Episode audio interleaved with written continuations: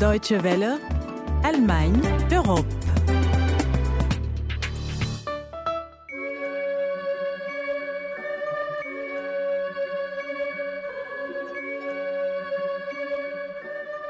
Qu'est-ce qui se passe en Saxe? Cette région de l'Est de l'Allemagne qui a pour capitale la magnifique ville de Dresde a été le théâtre ces derniers jours de nouveaux incidents xénophobes, un phénomène qui n'est malheureusement pas nouveau, mais qui prend une autre dimension avec l'afflux record de migrants auquel fait face le pays. De migrants, il en sera également question en seconde partie. Notre correspondante Mélissa Chemam rentre de Calais, dans le nord de la France. Elle y a rencontré des Français et des Anglais qui retroussent leurs manches pour venir en aide aux réfugiés. C'est Constance Zunkotze au micro. Guten Tag, bonjour à tous. Es gibt keinen Ort, an dem ich nicht danach gesucht hab. Auf den höchsten Dächern und in den Schächten der U-Bahn auf den Straßen. Großstadt Boulevards und dunklen Ecken, Vorstädten, wo man Fremde sofort testet. Nordwesten, Südosten. Doch die Spur verläuft im Sand. All die Scherben, die ich fand, passen einfach nicht zusammen. Oder ich saß nicht, was falsch und wahr ist. Das Leben ist der beste. Jeudi dernier, à Klausnitz, en Saxe, un bus de réfugiés a été accueilli par une centaine de manifestants hostiles, hurlant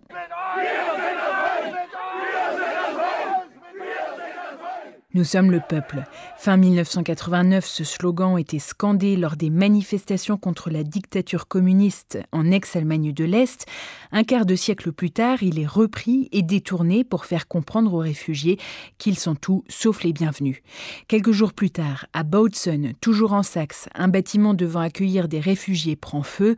Un incendie vraisemblablement criminel qui n'a heureusement pas fait de victimes, mais qui choque au-delà de l'acte. Thomas Knaut est porte-parole de la police de Bautzen.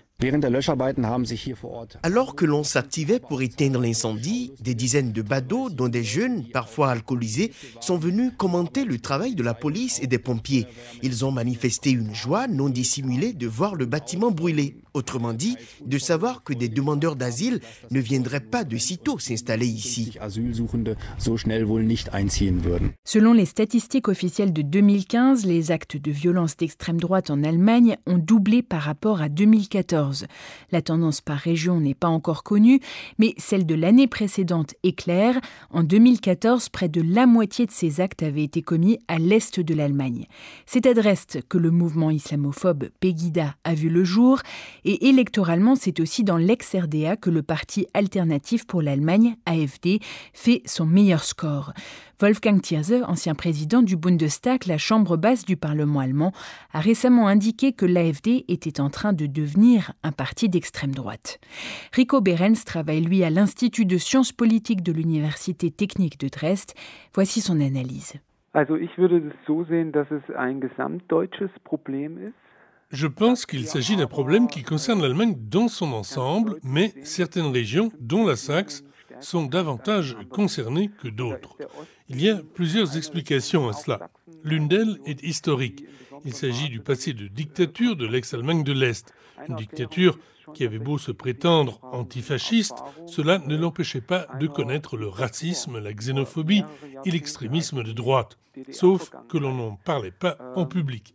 La réunification de l'Allemagne a contribué à soulever le voile, à faire apparaître au grand jour des phénomènes qui existaient en fait depuis toujours.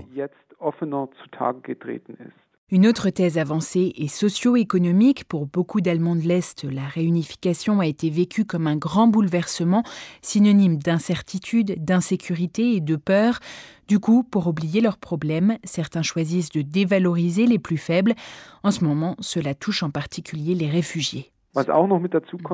Il faut dire aussi qu'à l'époque de la RDA, les citoyens ont eu relativement peu de contact avec des migrants. Et après la réunification, les statistiques montrent que cela n'a pas fondamentalement changé.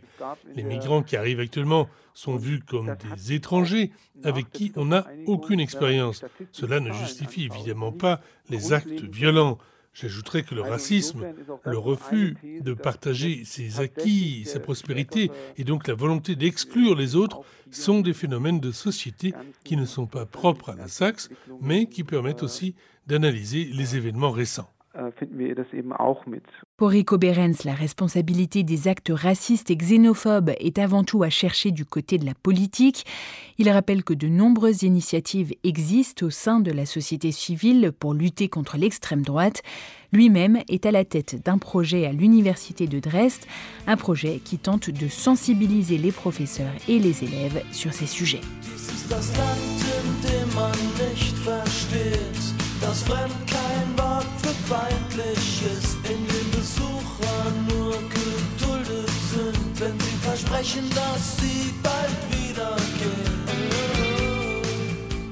Vous êtes toujours à l'écoute d'Allemagne Europe sur les ondes de la Deutsche Welle. On se rend en France à présent. La préfecture du Nord-Pas-de-Calais a pris un arrêté d'expulsion d'office des occupants de la zone sud de la jungle. Une date a plusieurs fois été annoncée et cette expulsion pourrait intervenir dans les prochains jours. Selon la préfecture, 800 à 100 migrants vivent dans cette zone, 2000 d'après les associations sur place. Pour tenter de faire face à l'absence d'organisation nationale et de soutien politique, des bénévoles et associations de plusieurs pays d'Europe se mobilisent et apportent de l'aide aux migrants. C'est le cas des Britanniques de Care for Calais et de l'association parisienne d'ici et d'ailleurs qui se sont rencontrés sur place récemment. Reportage Mélissa Chemam.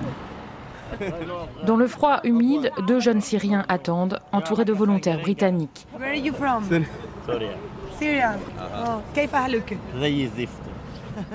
Venus du Dorset pour apporter nourriture et kit de survie, ils aident les migrants à mieux s'organiser dans ce camp de Calais improvisé en avril dernier.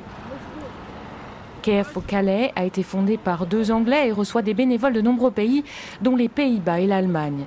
Et ce matin, ils se réjouissent d'un fait nouveau, un camion français s'approche. Ce sont les bénévoles parisiens de l'association d'ici et d'ailleurs Bianca et Abdel expliquent à Joe et Dave ce qu'ils sont venus apporter. Qui vont distribuer euh, à des points précis en mettant les gens en ligne parce qu'ils savent par exemple lui il fait du 42, lui il fait ça, machin, il donne des tickets. Okay, so we have uh, clothes for, for children and uh, stuff for children. Yeah, we have... Ok, nous avons des vêtements pour enfants, pour bébés, pour euh, différents âges, et nous avons aussi des vêtements pour hommes, certains pour femmes, et des kits d'hygiène ainsi que des jouets. And some hygiene kits. Okay. Toys, things like that. Okay, we, we will collect stuff for boys and stuff for women. Ah, très bien. Nous pouvons prendre les vêtements pour garçons, ceux pour les très petits enfants. Nous en avons beaucoup car ils sont peu nombreux. Vous pouvez les donner à d'autres associations. Give them to someone else or give them to charity or you can take them yourself. Okay, So, but all others, hygiene kits, we can take, no problem. okay, great. You want to come and see? Vous voulez voir notre entrepôt C'est à Sangat, à 10 minutes en voiture. Yeah, we can do that. Ok, on peut faire ça. How long have you been here? Depuis quand vous êtes ici? Uh, for a couple of months. Depuis euh, deux mois environ, peut-être même euh, trois à quatre mois. Where And did you come from? Et vous venez d'où? From. Nous sommes Dorset. venus du Dorset. Yeah. Et comment se fait-il que tant d'Anglais viennent ici? That's a good question. C'est une bonne question. Je pense euh, qu'on se sent responsable. Ces personnes souhaitent venir en Angleterre. Notre gouvernement, selon moi, a des politiques d'immigration très injustes. Et donc nous nous sentons un véritable devoir envers ces gens, tant qu'ils sont bloqués ici. The responsibility towards those people whilst they are stuck here. Okay, so we go now? Et nous on reste ici Ouais, bien sûr. Ouais, pas de problème. On essaie de repérer ce qu'on peut faire. Ouais. D'ici d'ailleurs a été fondé à Paris il y a un mois par Olivia et Bianca, deux jeunes professionnels de l'humanitaire. Je m'appelle Bianca et euh, je suis la présidente de DCA d'ailleurs. On a travaillé toutes les deux euh, à l'étranger aux côtés des réfugiés. Euh, Olivia était en Jordanie, en Grèce, moi j'étais en Serbie, en Croatie. Et on s'est rendu compte en fait que ce qui se passait en France était pas forcément organisé, coordonné et que finalement dans notre propre pays on avait des, des réfugiés, des personnes en situation de précarité. Et du coup parti sur ce constat, on s'est dit qu'on pouvait agir aussi euh, dans notre propre pays. Et donc on a décidé de créer d'ici d'ailleurs. Et on est allé faire une exploration à, Calais et à Grande-Sainte. Et quand on a vu la situation, euh, on a décidé d'organiser une, une première distribution euh, pour euh, apporter un peu de soutien euh, matériel euh, aux personnes euh, de ce camp. Les réfugiés accueillent les bénévoles les bras ouverts. La plupart sont ici depuis plus de six mois, comme Hadji, venu du Pakistan. Combien de temps a duré le voyage depuis le Pakistan jusqu'à la France? Deux mois et demi. Et où vouliez-vous aller? Au Royaume-Uni, parce qu'on parle anglais et que je sens que l'on peut s'adapter facilement là-bas. Donc j'espère vraiment qu'on y arrivera et on trouvera des gens pour nous aider. Nous ne savions rien de cet endroit avant d'arriver, mais vous savez, les gens qui nous emmènent de chez nous à ici, ils nous laissent là. Ils nous disent d'aller d'un point à un autre. Ils nous ont dit d'aller à Calais et que de là, nous trouverons comment aller plus loin.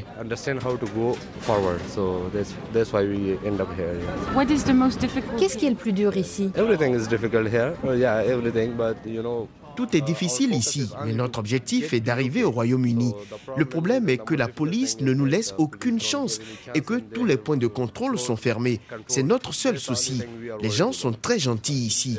Ils nous donnent des vêtements, de la nourriture et tout ce dont on a besoin. Ils sont très bons.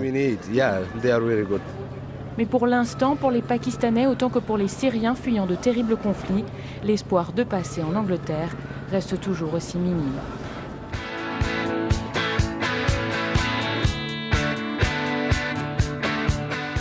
Mélissa Chemam de retour de Calais dans le nord de la France. Pour quelques impressions visuelles de ce reportage, vous pouvez aller jeter un œil sur son blog Melissa on the Road.